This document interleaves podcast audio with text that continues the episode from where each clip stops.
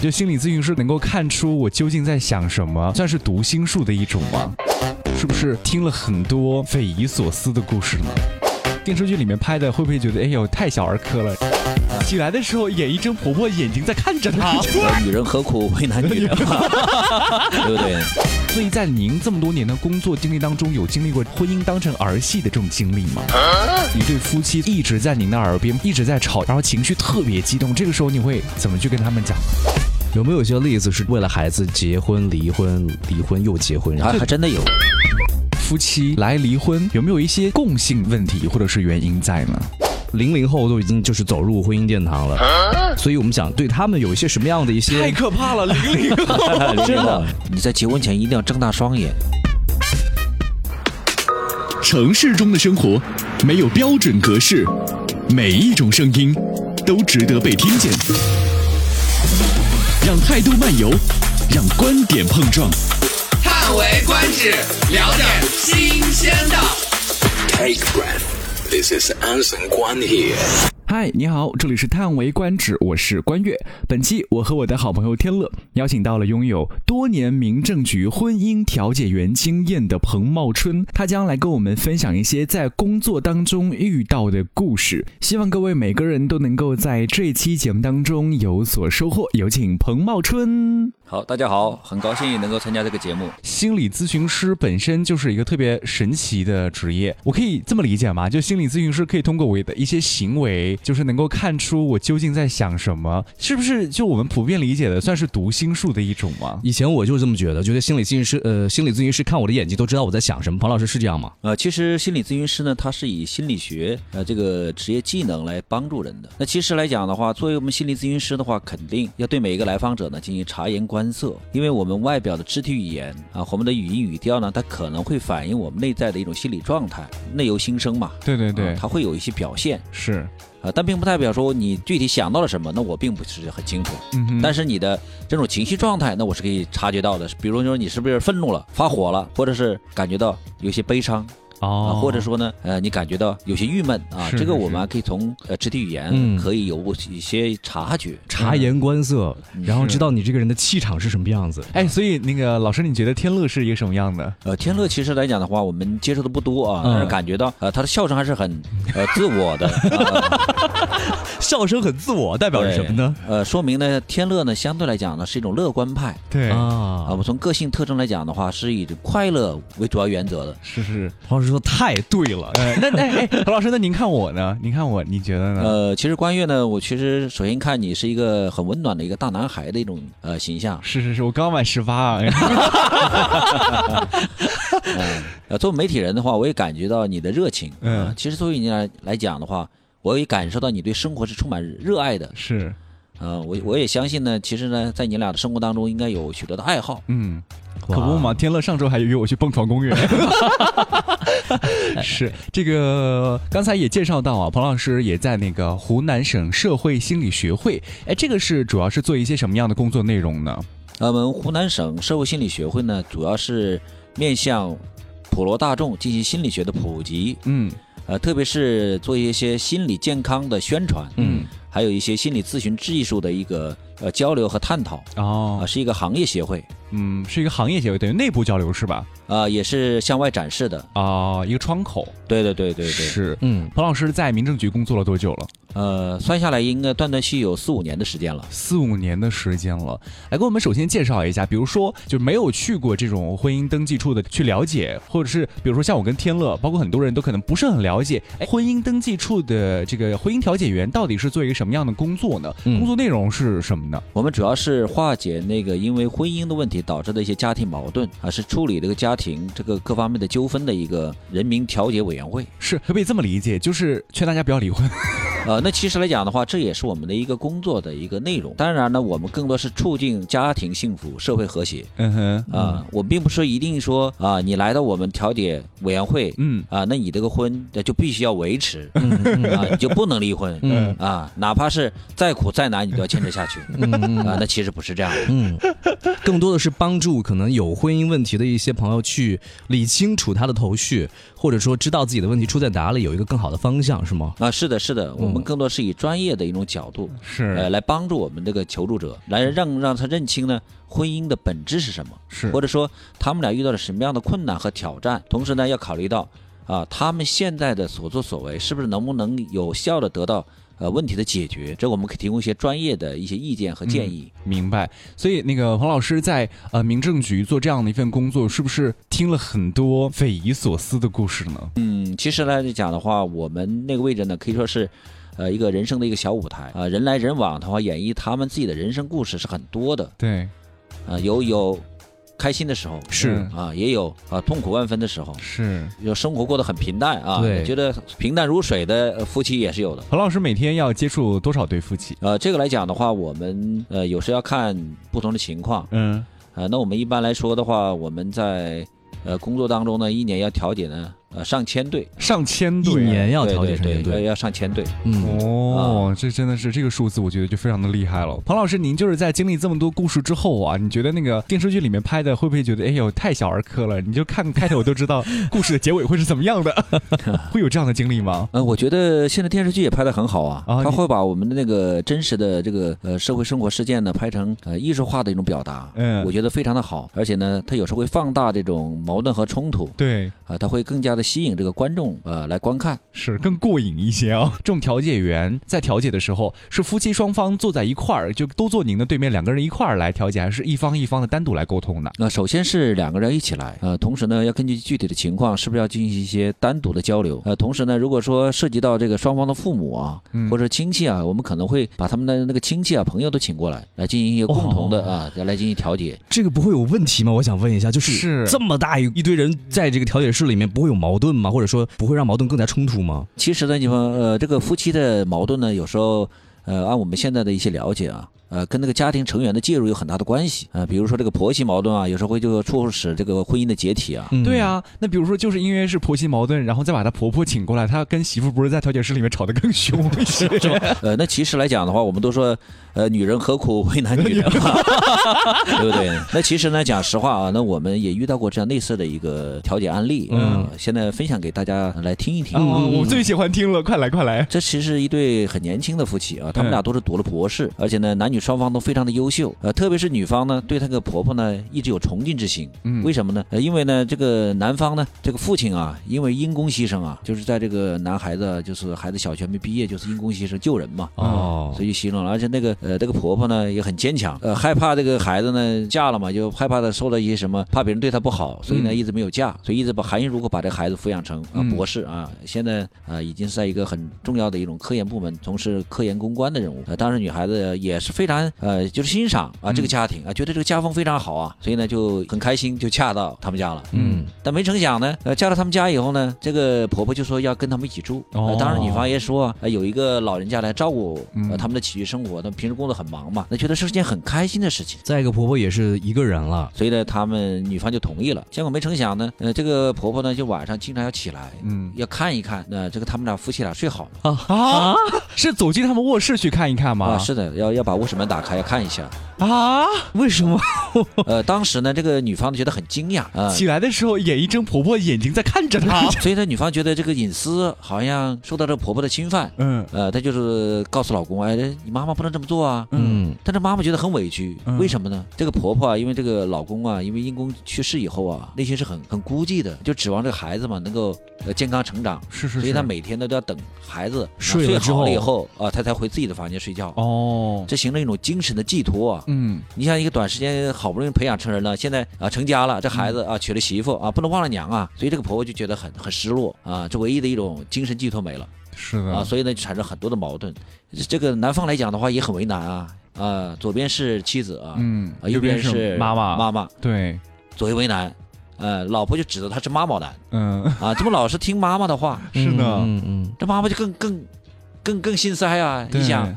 我好不容易培养这孩子，我含辛茹苦几十年，是不是？对，嗯呃，结果讨了媳妇忘了娘，嗯所以他们结婚呢没到半年离婚要离婚。嗯说女方说我实在过不下去了，这种生活一天也过不了了。嗯是女方提出来的，说，对，女方要坚决离，嗯哪怕我净身出户，我都要走，哦我财财产我也不要了。最后呢但是呃但是女方提出这，其实来讲，说男方是很伤心的啊、呃因为双方都很优秀嘛。嗯，后来我们在当时看了解这个情况呢，就把她婆婆请过来。我们一看那个婆婆其实也是精明强干的一个女人，很有这个生活头脑啊，这个事业很要强的人。其嗯实这个婆婆也很厉害啊，一般带这个孩子一般还有科研成果呢。哦哎哟呦，真的，那也是很厉害的，很厉害的，是的，，事业家庭两不误的。后来我们就跟婆婆聊，嗯，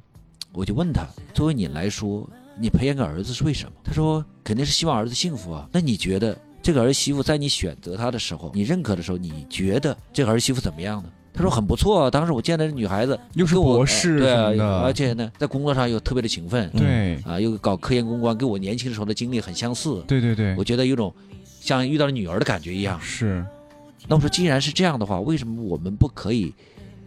从我们个人的感受稍微升华一下，嗯超越我们这种差异性，追求一种什么共同感？嗯，就说要把我、你、他变成我们，啊变成一个家庭啊，，对一个家庭啊。嗯婆婆来讲的话，你是长辈，对不对？要融入这个小家庭。那其实来讲的话，你完全可以相信啊，你选择这个儿媳妇一定可以照顾好你的儿子。嗯，那就是同时，你们可以找一找你们两代人有没有一个共同的爱好。嗯后来这婆婆想了，哎呀，我跟我的儿媳妇还有一点共同爱好是什么？他们都喜欢下象棋，哦，下象棋，哎，这个女生下象棋的比较少啊，嗯都喜欢那个智力活动。 嗯哎，我觉得这一点就是可以突破啊。嗯我说你暂时呢，我们可以先搁置一下，不一定要今天就要办离婚啊、嗯当时没有呃离婚冷静期的，是当时可以办的。嗯嗯呃，后来婆婆是同意了，啊，让我们做再做儿媳妇的工作。我说给婆婆一些机会好不好？嗯，我说你选择你的如意郎郎君也是不容易的，对，是吧？不管说恋爱是甜蜜的，同时结婚来着也没有什么，嗯就是跟婆婆的关系处不好，是是是是，吧？你老公也是很优秀的，能不能也给自己点时间，给点机会，嗯让跟婆婆多一些了解？后来她听了我们建议后呢，啊，就我们从这个共同点来出发，嗯，会发现一看，这个婆婆和这个儿媳妇呢越聊越近，哦，越谈越有共同话题，嗯他们觉得在这个家庭当中，我们完全可以发挥两代人的作用，是，让这个家庭变得更幸福。嗯哼，啊，后来我们就跟回访嘛，现在已经过去了三年了。哦，对调解他们成功，啊，是，对对对，他们就是睡前也育有两个孩子睡了，前再也不去看了。 而且那个婆婆呢，有时候也跟微信跟我聊天哦啊，在聊这个事。因为我经常看电视剧嘛，包括现在很多电视剧啊，会演一个这个电视剧当中的一个现象，就很多年轻人在在电视剧当中会把那种婚姻当成儿戏，就会有那种。随意，对，就是很开心了。我们俩今天开心了，明天就去领个证，然后不开心了，后天我就要去离个婚。所以在您这么多年的工作经历当中，有经历过这样，就觉得好像真的是把那种婚姻当成儿戏的这种经历吗？呃，其实我们在这么多年的这个婚姻调解当中呢，也嗯发现了现在年轻人呢比较过于自我，嗯相对来说闪婚闪离的现象呢还是有不少的比例的。嗯，呃，其实对我印象最深的呢，是在有一年的五月二十号啊，我们现在五520啊，五二零对不对？嗯五月二十号嘛，呃，我我就发现了一对小年轻过来结婚啊，他嗯应该跟我们打了招呼嘛，对我我的印象就比较深。嗯是是是，当时呢，他们呢还是很隆重的，嗯呃呃，女方呢是拿了捧花的哦啊，而且专门请了一个专业摄像师啊，给他们摄像啊，啊然后还呃给我们工作人员发了喜糖。是啊，对，还搞得是很隆重的一种登记啊、呃我我当时呢也给他们做了祝福，嗯我们希望他们能够在婚后的生活能够更加甜蜜。嗯，嗯、我想不说是啊、呃白头偕老嘛，最起码是把孩子恩养恩爱爱得的呃恩恩爱爱，是不是？对早生贵子啊、对。但没成想呢，第三天呢他就跑来了，第三天来干嘛？发喜现糖在吗？一看呢就是什么呢？女方就是哭红了眼啊，眼睛红肿。呃，这个男方呢就是满脸的愤怒的这种表情这才过了三天，啊、对，是的跑来离婚了，啊、我当时就问呢，谁想离啊？是真的想，啊是真的女方想说我离。啊！对，男方说我我也不过了，我就要跟他离。这三天发生了什么呀？当时我们跟他问他们原因，他啊嗯们都不愿意说。嗯后来我们给他做了工作嘛，我说既然已经到了离婚了，嗯是不是？有什么事情啊？什么原因可以给我们讲？对，我们看看能不能，呃，对他有所帮助。嗯后来才发现是什么呢？因为他们打完证以后，过半个多月要结婚嘛，嗯嗯，啊，就说哎呀，打完证以后，我们是不是去购置一下我们的一些呃行头，是不是？嗯结果呢，他们很开心的去呃步行街去逛嘛，嗯嗯、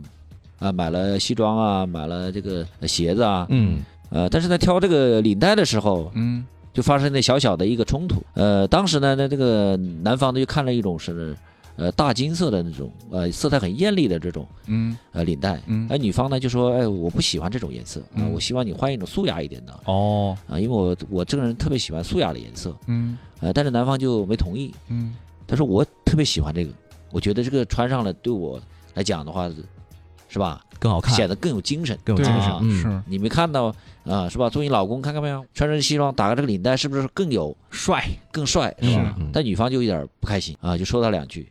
但男方呢也没有让，结果这个气就郁在那儿了。然后晚上呢，女方又提，那男方就很生气，那不过是一条领带嘛，这个事情已经发生了，何必呢？那又拿那去退吗？对，买都买了，买都买了，是不是是？嗯的少说两句不行吗？但是那个女方不行觉得就要吵啊怎么了 嗯是吧对，女方说：“那你不爱我了。”啊，啊，男方说：“我怎么不爱你了呢？”说你在谈恋爱的时候，你做什么事情都要跟我说一声嗯啊。我说不行，你就就不行是啊。我说行就行嗯啊。那你现在哦，刚打完仗你就跟以前判若两人啊，你什么话都不听我的，我当然很生气啊。是的，如果说你不把这个领带退了，我就不想结婚。是啊真的就因为一条领带来过对来对闹闹离婚，啊。然后呢，这个这个事情的导火索呢，出来了以后，那个女方就向爸爸妈妈哭诉嗯啊，说这个男方怎么样怎么样买领带的事情，这个妈妈就不干了。嗯，说你看那个小子，看到没有？这狐狸尾巴终于露出来了。真的假的？我觉得妈妈应该会就是应嗯该不至劝于和吧 就。不至于吧？因为他们说他们恋爱的之后只有两个月的时间。哦，这个妈妈其实呢，本身她就对这个女儿啊，这个婚事呢就心有芥蒂，是她觉得这个太仓促了，就她很担心这个女儿吃亏嘛。对，嗯啊，一终于发现抓了这个尾巴了，啊，就就劝那个女儿，现在这个孩子如果是这样，今天是这样啊，明天就骑到你头上拉屎啊了，哎呀啊，这个有点过了，嗯那你要一定要捍卫住，没关系，老妈给你做主，要把她争回来。她老爸也是，那嗯我没关系，乖女儿，这个一定要赢，嗯，这个不赢以后啊，你就要受欺负的下。然后这个呢男男方这边也也通知了嘛，毕竟要半个多月要结婚了嘛。嗯，男方父母也也很不开心，哎呀，这个女孩子啊，怎么这个样子啊，一点贤惠都没有啊，是啊，一点通情达理都没有啊，这以后怎么办呢？这以后这不成了娇小姐吗？那你这个娶了这个媳妇进来，不就天天受气吗？嗯天天把她当菩萨的供着，当公主的供着，那以后的这个好日子还有吗？就要一拍两散。家人一掺和这事儿就很难再去。但是我觉得这两家家人，这个家人，我觉得还是要跟他们去多沟通，家里面人起码要去劝一下。我觉得就不至于，就因为一条领带的事儿，对吧？嗯，它其实领带是一个导火索，它更多的是什么呢？闪婚闪离嗯这种对，现闪象，婚闪离，因为你对他们当事人来讲的话，嗯本身来说，恋爱啊、婚姻，它是要把两个家庭融入到里面，嗯那给大家一点充足的时间去什么沟通啊、了解啊，嗯，去把这个双方的这个。呃，我们说的这个人文背景啊，各方面都要熟悉是的，啊，的这个价值观呢、都要一个磨合嗯，啊，这样呢才能够把这个婚姻生活过好。是。对对对对，所以你看，其实啊、呃年轻人他可能就是相对来讲呢，比较自我一点的对时候，然后你会发现，冲进婚姻的过程当中又缺乏思考，或者说是缺乏考虑的时候，嗯很容易引起这方面的一些母呃，就是怎么讲矛盾啊。啊，对，是的，是的，嗯，还是要多去想一想为什么，然后包括就是结婚之前，你不要就是一头脑热嘛，对吧？嗯，就是彭老师，您作为一个这种心理咨询师的角度来出发，你会怎么来跟这个处在婚姻关系当中，或者是在生活当中的人去做一个劝导和分享呢？啊，首先一点呢，其实来讲的话，就要明确这个婚姻跟恋爱还是有些不同的。恋爱的话，我们可能会更多的去欣赏对方的一些优点，是，被他的优点所吸引嗯，啊，感觉到和这样优秀的人在一起是非常幸福的。但其实你会发现，婚姻之后呢，我们更要要学会呢包容呃和对方的一些缺点来共来共存。嗯为什么呢？因为来讲，我们说这个优秀的品质，你越审美嘛，就会进行一些审美疲劳，我们说的一种疲劳综合症。嗯，啊，婚姻也是如此。那所以呢，在这种情况下呢，那我们要要把对方当做自己最亲密的一种爱人啊，就是说呢，成为家人的那种感觉，就什么意思呢？多一些包容，少一些指责是啊。我们有一句话说的，不能太清楚，要糊里糊涂。对，难得糊涂，我觉得这四个字儿就特别的有哲学意味在。而且就是爱情真的，呃很多人朋友都说爱情是有保鲜期的，嗯，对吧？然后保鲜期过了之后的相处之道应该是什么样子呢？彭老师，呃，很重重要的一点就是要根据每个人的特点呢，嗯来营造这个婚姻。嗯因为每个人的性格特点是不同的嗯，但是有一点是共同的，这个呃长期的这个夫妻生活当中，一定要培养什么共同的爱好嗯啊，共同的一些目标，嗯还有共同的一些价值观的一种感受啊、嗯嗯这一点才是最重要的。因为为什么呢？因为你建立家庭以后，孩子的养育是一个非常重要的一个部分。嗯，那如果说你的夫妻啊、如果说能够跨越一些差距啊、寻找到共同点，形成你的家庭的这种所谓的这种家庭观，那对孩子养育呢就是非常好的，不至于是啊、妈妈是一个样啊，爸爸是一个 样，让孩子呢有时候会左右为难的。嗯嗯 嗯是，嗯而且就是我觉得呃，面临离婚的时候啊，对孩子也是一个特别大的伤害，因为有的时候会问孩子你要跟妈妈过还是跟爸爸过，特别是一些小朋友，他们年龄特别小的时候，面对这种我觉得很让人家伤心很难过的，对吧？嗯嗯，其实是这样的。其实因为呃，我们在工作当中发现，这是一个比较普遍的现象。对，因为夫妻的离婚嘛，嗯对孩子的影响其实是很大的。对，啊，虽然说在心理学上没有一个绝对的一个数据啊嗯表明啊离婚一定会对孩子的成长造成什么不利的影响，嗯但是呢，如果是家长的处理的方式不对，那就可能会深深的伤害到孩子，嗯呃，形成呃这种心理创伤。嗯，比如说遇到了这种让他来必须做选择，两个人都在争孩子的那个过程当中，哦哟，这嗯其实孩对子孩子肯定是一种也煎熬，特别难受，因为嗯就是的，左边是爸爸，右边是妈妈，手心手背这都是自己的亲人，对吧？嗯也想问问那个彭老师，就是在这个做调解员的呃这么多年当中啊，就是呃，如果是一对夫妻从坐下来开始，就一直在您的耳边不绝于耳的，就是一直在吵，一直在吵，然后情绪特别激动，这个时候你会怎么去跟他们讲呢？呃，首先一点，我们会给递给他们一杯水啊、嗯让他们的那个情绪能够稳定下来。确定不会打翻吗？这个 是这个是呃，也会有一些肢体的冲突的，嗯在我们的这种实践当中，那这嗯时候我们就会，呃，更多的是借重一些其他的，呃，把他们两个人分隔开，哦，啊，避免这个矛盾的激化嗯，啊，因为在离婚来讲，对每个人都是一件大事情，都是有时候会情绪激动。对你，想想看，付出这么多，呃，嗯，结果就收获的这种，我们说的这种离婚的这种结局，对每个人来讲都是不愿意看到的。明白，嗯，是。那如果是就是双方一直冷战，然后谁都不愿意说话，就比如说您也问了，呃，你们俩是因为什么要你离婚？然后女方说她说吧，男方说你让她说，就是两个人都不愿意说话，一直在冷战这种情况，你要怎么去呃，办？这时候呢，我们就会谈他们的孩子，假如有孩子，会谈他们的孩子。嗯啊，因为我觉得呢，这两个人的矛盾其实来有一个共同点是什么呢？最起码对孩子来讲，他们对有还有共同的那种希望。是是是，啊，就我就会问，啊，你觉得在这个事情当中，你孩子会得到什么？高情商发言，的确就是是有方法的，对，就是是调解也是有方法的。高情商发言，立刻抓住他们的软肋，嗯对吧？嗯这个时候双方可能就会敞开心扉去聊了一下，是不是？因为他们一般情况下，哪怕是再是有矛盾深重的这种夫不妻会啊，对孩啊，子，他们都会尽量的避免对孩子伤害是是是是是啊，因为是不管怎么说都是亲生的嘛，对不对？嗯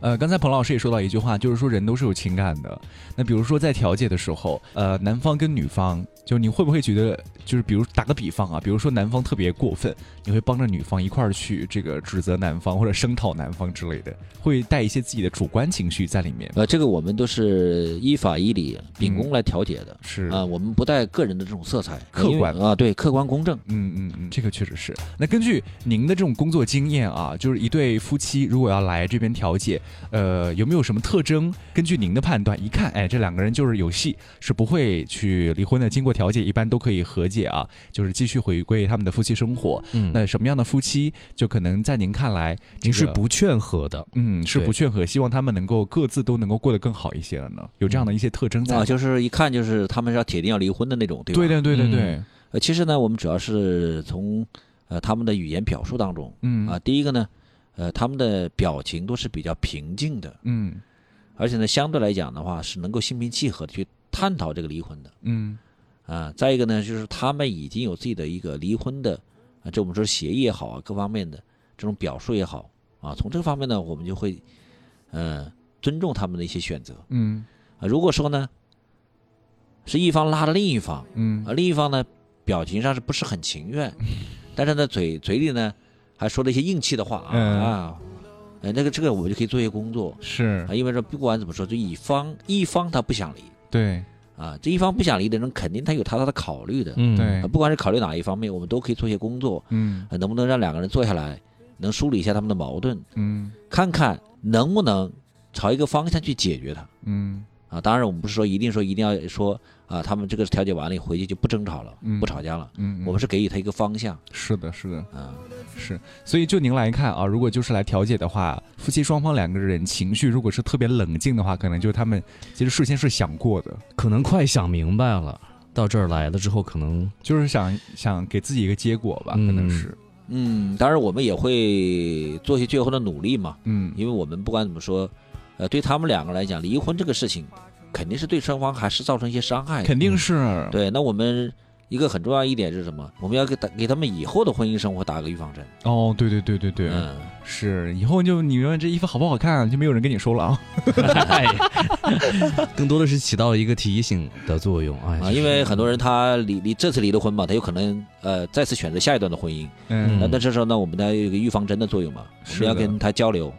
呃，如果遇到以后的这个问题，你应嗯，该怎么去处理？是的，那你需要谨慎一些，嗯啊，全面的一些，啊，同时呢，你要提高你的心理承受力嗯哼，啊，因为啥呢？婚姻本身它就是互相包和、包容、互相磨合的过程，嗯对，不可能说，呃，我的需要你对方能够全部满足，嗯，对不对？同时你也满足不了对方全部的需要，是的，是的。所以你要有有自知之明，同时你要有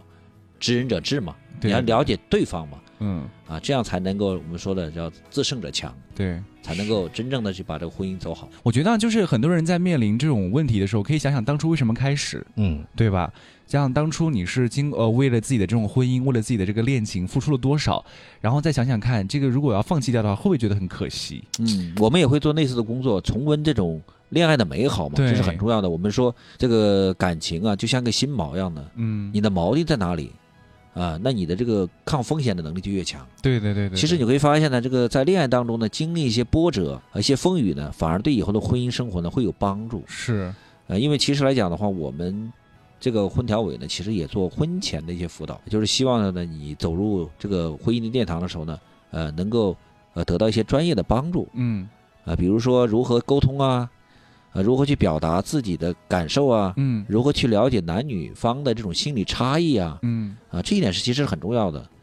啊、因为你任何事预则立嘛，嗯，对，你要有规划啊、你才知道下次遇到矛盾以后，我们怎么样去解决。嗯啊，我们应该从哪个方向去解决？所以我觉得真的是太有意思了。但有时候呢，就有的人特别爱面子，你知道吧？嗯嗯是的就是的就是明明自己不想离，就是非要嘴硬。离嗯，完之后，离完婚之后吧，他特别特别的后悔，肯定是真的。那如果这个时候呢，彭老师有没有那什么试探性的语气，一下子就能够试探出他到底是真的想离婚，还是真的嘴硬？怎么能看出来？嗯嗯呃，我们首先看一下他那个离婚以后他们的面部表情嗯啊，还有身体语言嗯啊，同时他们的一个说话的一种表达。嗯其实来讲的话，有有句话的是余音未了的话，他肯定那个眼神呢还是会朝着对方去看的哦啊，嗯他的眼神会有些挽留，嗯哪怕是呃表面上啊说要是离婚，但其实内心还是希望这个是离婚不会发生。对对对对对对对。哎呀，有没有什么可以力挽狂澜的这种话术呢？说完话之后，就双方可以立刻站在对方的角度去再考虑一下，或者是站在别的角度再考虑一下。这个只怕一句话解决不了什么事情吧。那不好说了，我觉得、呃，这个最重要的是要要抓住双方的一个核心的一些问题，呃，比如说这个时间是不是太仓促了一点？是不是我们大家可以再仔细想一想对啊、离婚会给孩子带来什么？哦对，嗯，我觉得说到一个很核心的关键点，就是考虑到他们的家庭，考虑他们的孩子，嗯，对吧？是的，是的，因为这个孩子的问题，其实呢也是造成这个离婚复婚的一个很重要的原因。有没有些例子是真的是因为孩子的问题而导致父母实在是没有办法，然后为了孩子结婚、离婚、离婚又结婚，然还后还真的有嗯啊啊，真的这也有。太任性了吧？啊，其实来讲的话，他们都是挺认真负责的事情啊，嗯因为为什么呢？啊，因为我遇到一个这个一对夫妻啊，嗯也是中年夫妻了，他们离婚复婚已经五次啊，啊，五对次吗？啊，五次为什么呢？ 啊，就是想多见见彭老师。 呃，其实来 讲的话，见朋友呃，他们其实来讲的话，他们对这个孩子呢都抱有很大的期望。是的其实来讲的话，嗯呃，当时他们生了是儿子嘛，呃，其实呢，那个父亲呢是坚持一种什么精英教育，嗯，他觉得孩子应该从小就严格啊，以后呢要读名校、读博士是，啊，甚至出国留学。嗯，然后成为我们所谓的精英人士，嗯但是母亲呢，相对来讲的话，她就是希望那个孩子呢，呃，能够健康快乐就好啊、比较这个呃推崇这个放养，嗯，呃，所以呢，呃，从出生开始，他们两个都在较劲，双方的这种教育理念不一样。啊、对，那他们呃呃，理理念不合嘛，就离婚嘛。嗯那那那怎么办呢？那孩子也也难受啊嗯对啊，啊！一会儿到爸爸这儿，啊，要从事精 英教育，以后到妈妈那儿要放养啊，要要要身体健康，是啊，呢心理健康嗯，啊，开心快乐就好。所以呢，这个孩子呢左右为难，啊而且很很奇怪，这个孩子难道不应该更喜欢妈妈吗？ 这个孩子我觉得，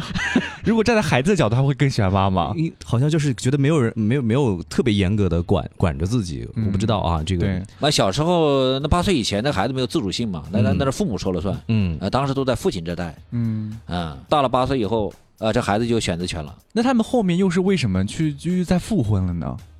是因为这个孩子到了青春期以后噻，嗯他这个叛逆，我们说这个心理学的第二反抗期出来了，嗯那他就要有一个一个自我发展的需要，嗯那所以他不希望这个父母的干涉他太多，嗯，但是问题是什么呢？这父母都要管嘛，特别是父亲要管嘛，是那一管的话，他就有反抗的话，他就形成一些叛逆，就不愿意读书了啊、哦，我就要呃坏给你看啊、哦，你要往东走，我偏偏往西走，你要我对成绩优秀，对不起啊、我就垫底好了。少年的你，啊，对、他，所以呢，呃这这个孩子一成绩变差了，这个父亲就反思啊，哎呀，这不行啊，呃，那是不是还是这个家庭环境导致的啊？嗯，啊那所以呢，就找前妻了啊聊，哎，这前妻也说也行的，为了孩子能变好，哎，所以又复又复合了，嗯啊，复合了好不了几天呢。啊、你会发现这很奇怪，这孩子是要往好的方向发展，这两个人就要闹离婚，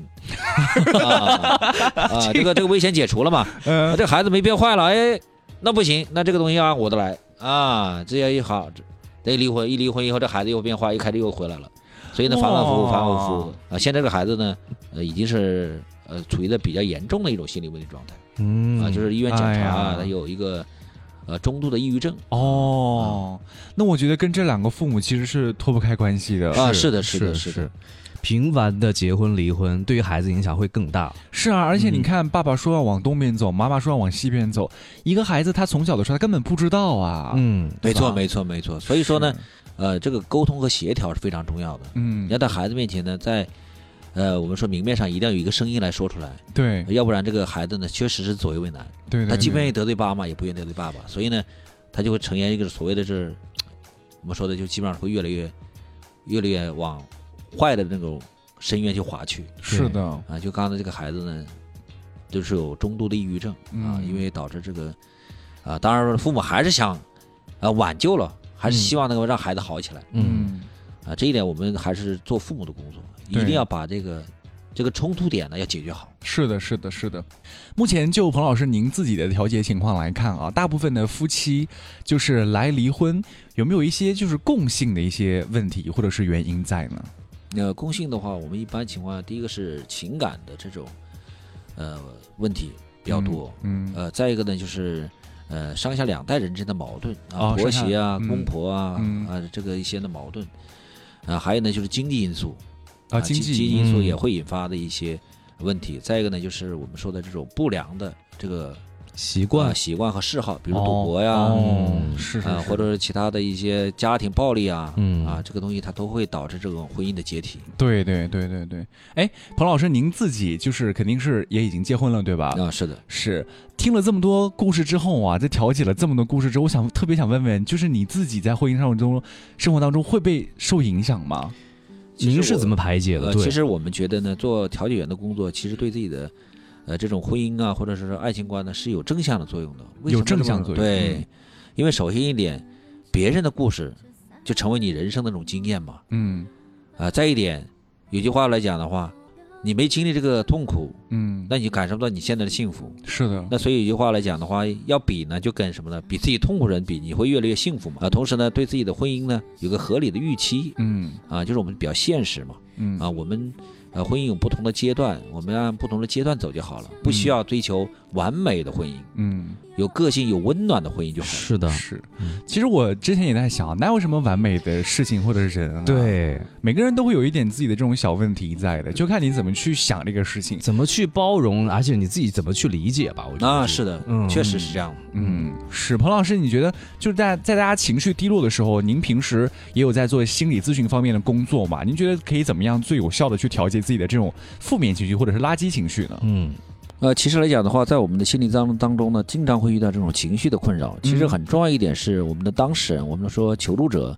一定要明白情绪，它是你内在的一种心理状态的反应。嗯那这时候呢，你其实呢，可以崇尚一种什么呢？呃为所当为的这种状态，就是我们经常讲的这种中国的哲学啊，嗯呃，情绪它一定是起伏的。嗯你首先一点，你要你要认同我的情绪是有波动的，嗯啊，特别是在低谷的时候，你要给自己什么呢？一点空间，嗯让它慢慢的起来，啊，不要着急。你因为你越是着急，你会发现会让你更加的焦虑。嗯，那怎么样让它慢慢起来呢？很重要一点，第一个，如果你是做脑力工作者的，嗯你可以从事一些运动啊，嗯，啊，同时呢参加一些体力劳动啊，比如说种花啊、养草啊，也都都是可以的是，啊。然后是通过一些转移嗯啊，转移到自己最没有压力的状态。睡觉吧，我对我来讲应该是，哎呃，睡觉其实是很好的解压的方式。啊，嗯，因为为什么呢？因为你只有睡眠的好，嗯，你才能够让你的身体机能呢有更好的一种调试是啊，从而帮助你身体呢分泌更多有利于这种情绪的这种多巴胺呐、对啊、，血清素啊这些有利于情绪调节的这种内分泌物质嗯。啊，这是其实非常有科学道理的。你知道我们健身也是，就是你如果睡不好的话，健身它是恢复不好的，就一定要保证充足的睡眠，给你的肌肉一个放松，它才能够更好的增长。啊，确实是这样的是是是是是，啊，会休息啊，对才会更健康。是，嗯、当然有很多人觉得啊，这个自己的事情是不愿意跟别人说的。按照传统的话来说，可能就是家丑不可外扬，这样是不是很容易让自己的这种负面情绪越堆积越严重呢？有很多人他不是很想把自己的这种负面情绪跟你去分享。那比如说，呃，很多人他会觉得，哎，呃，要不要去看一个心理医生？他是不愿意跟心理医生去说这些事情的。呃，其实来讲的话，无论是这种心理问题还是这种呃精神疾病，其实我们很重要的从业者一个一个原则是为来访者保密的原则。嗯那也就是说，你的一些个人隐私，我们是不会透露在任何的呃场合的嗯啊。这一点呢，可以让来访者放心。同时呢，任何事情都要重在消灭的萌芽阶段。嗯，如果这事情严重了，其实来讲呢，花费的这种时间精力呢，其实是很大的。对，嗯，哎呀，哎，想问问彭老师啊，那比如说就是找您咨询心理的这种年龄层次啊、大概是一个什么样的年龄层次呢？呃，年龄层次一般是以青少年慢慢的往上走啊，啊，也有年纪比较大的，啊嗯我们呃年纪比较大的有将近八十岁啊，八十岁嗯啊，，对对对，也会面临这方面的问题吗？呃，因为每个人生的阶段呢，都会遇到一些挑战。特别想问一下啊，就是你可以不用讲个别的案例，嗯八十岁来咨询大概都是一些什么样的问题呢？呃，它主要是一种对死亡的恐惧。哦呃啊，对对对对对还，人嘛，嗯，嗯都会有这样的一些恐惧在的，是 吧？但同时，今天聊了这么多关于婚姻的一些故事，离婚的一些故事，我们想最后来问一下彭老师，就是您现在想对即将步入婚姻殿堂的年轻人，啊、可能真的很年轻，现在零零后都已经就是走入婚姻殿堂了，是不是？所以我们想想对他们有一些什么样的 一些可怕了，零零后真真的零零后就是呃，那个彭老师已经说了，说那个零零后的一些离婚案件都已经产生了，是吧？啊，是的，是的。嗯，所以想对这些步入呃年呃婚姻殿堂的年轻人有什么话想对他们讲吗？首先，其实来讲的话，我们送给年轻一个，就是你在结婚前一定要睁大双眼。 嗯呃，这句话是什么意思呢？就是你一定要从过去、现在和未来的角度嗯来考虑你的婚姻。嗯同时呢，你要你要清楚的知道你在婚姻中想要什么，嗯同时要知道你的需要，并不是要追求这个完美，而更多是和你的爱人去共同去创造你们之间能够接受的这种人生的目标对，啊。同时呢，你要修炼自己，嗯这个修炼自己是什么呢？就要让自己能够有懂得更多的这种情商嗯。啊，让这个家庭呢要充满这种快乐。同时呢，你要善于换位思考，无论是男方和女方，都要站在对方的角度去看、这个世界，它会有不同。是是嗯是，那同时呢，那你要善于什么呢？把两者结合起来，嗯去跨越你两者的差异，去寻求共同的价值、嗯共同的生活啊。同时，你要有一个心理准 备，所有的婚姻都会经历风雨。最重要的是要把你的根扎牢，你们要像两棵树一样，能够嗯相互支持、是相互鼓励的茁壮成长，这才是人生最重要的事情。嗯啊，我觉得彭老师。说的非常好，当然喽，这个彭老师平时啊、是在天心区的民政局，希望各位看彭老师都是因为开心的事情，是，对吧？嗯，就是这个，如果真的是遇到很让你困惑的事情啊、各位也可以去找彭老师咨询一下，嗯让自己能够走向更好、更积极、更阳光、更晴朗的方向吧。对，是，呃，谢谢彭老师今天来我们节目，谢谢谢谢谢谢谢谢关悦，谢谢天乐，啊谢谢谢谢